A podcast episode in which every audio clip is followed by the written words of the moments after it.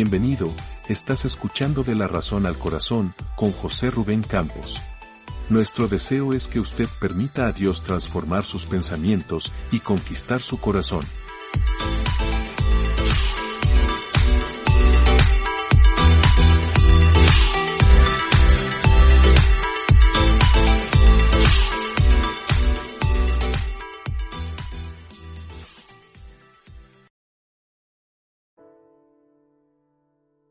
Hola, gracias por acompañarnos en un episodio más de este podcast. Les habla José Rubén Campos, anfitrión de La Razón al Corazón. Quiero contarles que trabajo para un colegio cristiano en la ciudad de Guadalajara, en Jalisco, México. Y este ciclo escolar que terminó tuve la oportunidad de impartir la clase de Biblia a estudiantes de décimo y onceavo grado esto es equivalente a primero y segundo año de bachillerato acá en México. El contenido que puso Dios en mi corazón para compartir con ellos se basó en la identidad que tenemos en Cristo, en el propósito de Dios para cada persona y por último, en el destino que como hijos de Dios tenemos según las promesas que son reveladas en la palabra de Dios. Los temas que cautivaron a los estudiantes fueron dos. Cuando hablamos acerca de la muerte, ¿qué sucede cuando morimos? ¿Existe vida después de la muerte? ¿A dónde van los que mueren? Etcétera. Los chicos se mantuvieron enfocados Aun cuando tenemos varios chicos y chicas cuyos padres son cristianos y asisten a una iglesia desde pequeños, pude notar que hablar acerca de morir les inquietaba. Otro tema que también les cautivó fue el tiempo del fin y los dolores de parto que acompañan al tiempo del fin. Muchos de los chicos han recibido información de los medios digitales tales como YouTube y muchos aprovecharon para preguntarme por qué el río Éufrates se había secado y lo que conlleva que el río Éufrates se haya secado según la Biblia. Y al igual que el tema de la muerte, hablar del tiempo del fin les causaba curiosidad y algunos de ellos expresaron que sentían temor. El enfoque de la clase cuando hablamos de los últimos tiempos fue sobre lo que estamos viviendo actualmente. Estamos viviendo sucesos que son antesala al tiempo de la gran tribulación. No voy a restar importancia a las interpretaciones y posturas si durante el tiempo de la gran tribulación la iglesia es arrebatada y va con Jesús o vive la gran tribulación y existen otros posicionamientos, pero con ellos me enfoqué en cómo los hijos de Dios debemos estar preparados para los tiempos que ya empezamos a vivir como preludio al comienzo del principio de dolores, como leemos en Mateo 24. En redes sociales y plataformas de video como YouTube, podemos encontrar temas tales como inteligencia artificial, transhumanismo, aborto, ideologías diversas. La ideología de género ha cobrado relevancia en este tiempo, hambruna, guerras, feminismo, progresismo, pandemias, incremento de la maldad, familias disfuncionales de diferente sexo y del mismo sexo, tráfico humano, etc.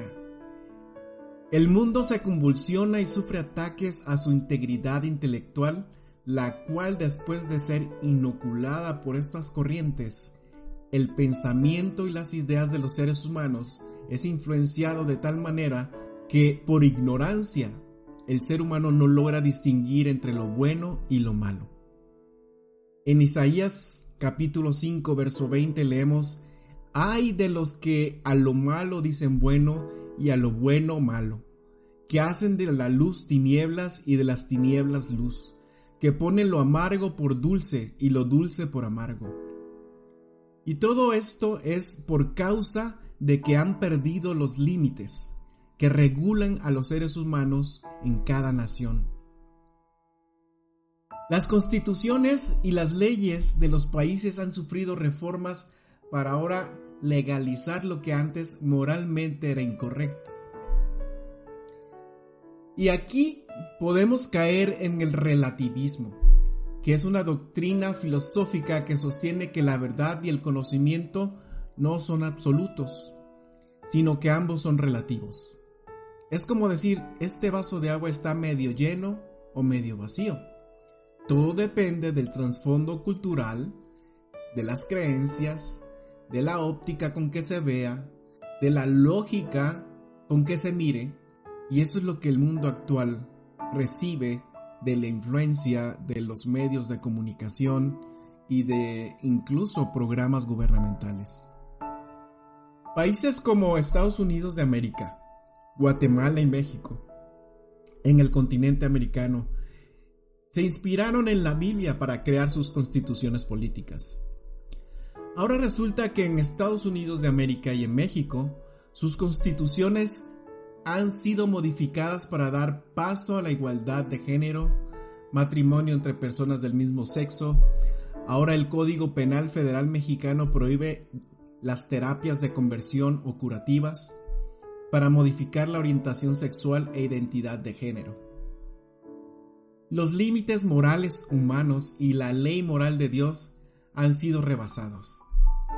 E intentar ayudar a las personas con las condiciones mencionadas puede costar en México de 2 a 6 años de prisión y multa de mil a dos mil veces el valor diario de la unidad de medida y actualización a quien realice, imparta, aplique, obligue o financie cualquier tipo de tratamiento, terapia, servicio o práctica que obstaculice, restrinja, impida, menoscabe, anule o suprima la orientación sexual, identidad o expresión de género de una persona.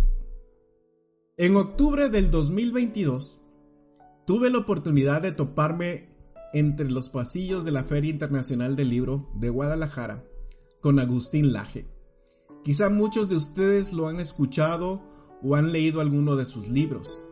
Un par de libros destacados de Laje son La batalla cultural y el último es Generación Idiota, recomendado.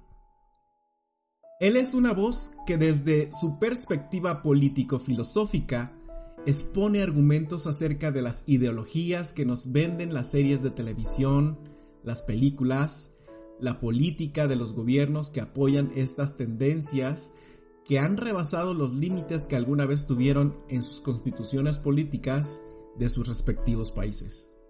Ahora, este tema no lo estoy exponiendo como algo discriminatorio o por tener una fobia a quienes son practicantes o han hecho de esta ideología o ideologías o tendencias un estilo de vida. Dios en su gracia da la oportunidad a los seres humanos de arrepentirse y recibir perdón para ser una nueva creación. Yo creo que todos los seres humanos tienen la oportunidad de cambiar su vida para bien.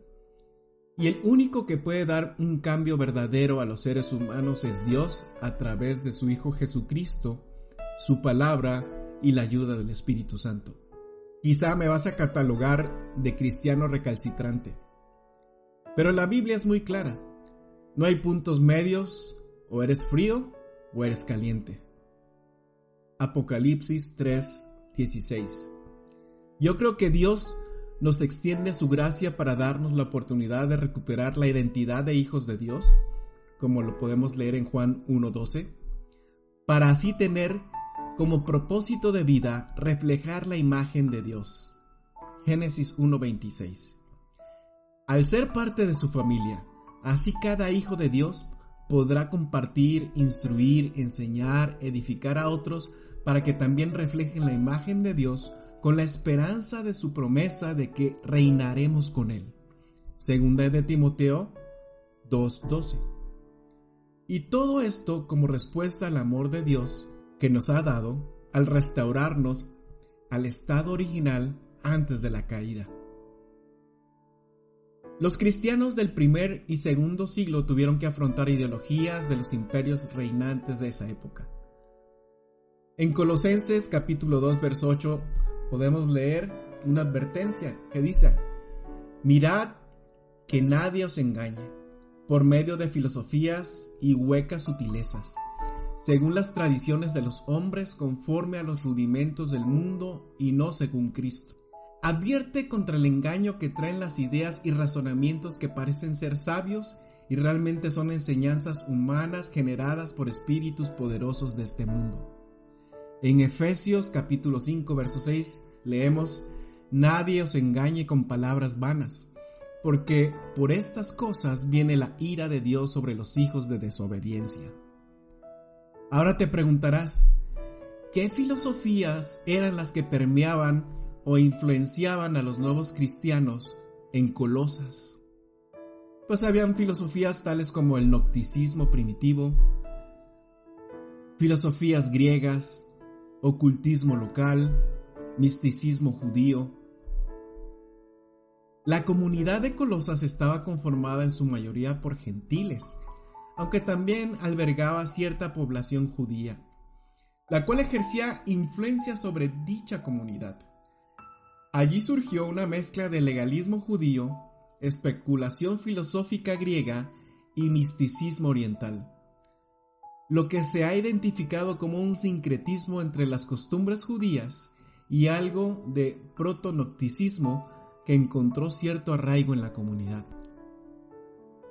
Clark menciona que la filosofía que amenazaba a los cristianos colosenses era muy peligrosa porque no era obvio el pecado y la promiscuidad que de ella emanaba.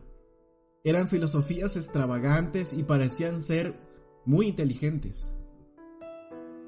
La gran herejía que se infiltró en la iglesia de Colosas, ya que creían que solo unos pocos de ellos, de los creyentes, llamados los iluminados, podían alcanzar la totalidad espiritual por medio de conocimientos especiales.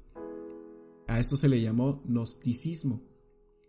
Y una rigurosa autodisciplina, ascetismo. Pablo no quería que los colosenses fueran engañados por la retórica persuasiva de estos falsos maestros gnósticos que asaltaban y atacaban directamente a la persona de Cristo. Y de ahí que estos primeros capítulos de la carta de Colosenses enfatizan y ponen en relieve la deidad de Cristo de una forma profunda y magistral y sin igual.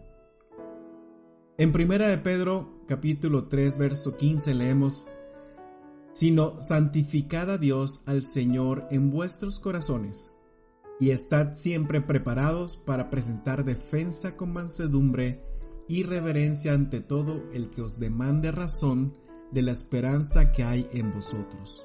Voy a dejar hasta aquí este episodio. En otros episodios seguiremos tratando más acerca de estos temas y quiero dejar en tu corazón que vayas pensando estas preguntas. ¿Habías escuchado acerca de estos movimientos, tendencias e ideologías? ¿Crees como yo que estas señales son señales antes del fin? ¿Cómo vas a instruir a tus hijos para que se mantengan en la fe a pesar de la influencia persistente de los medios, los compañeros de escuela y los programas académicos que incluyen ideologías actuales? ¿Qué harías si algún miembro de tu familia se ve influenciado a practicar un estilo de vida fuera de la voluntad de Dios? ¿Estás preparado o sabes a quién acudir para ayudar a quienes estén pasando por estas influencias no alineadas a la palabra de Dios? Y por último, ¿estás preparado para defender tu fe?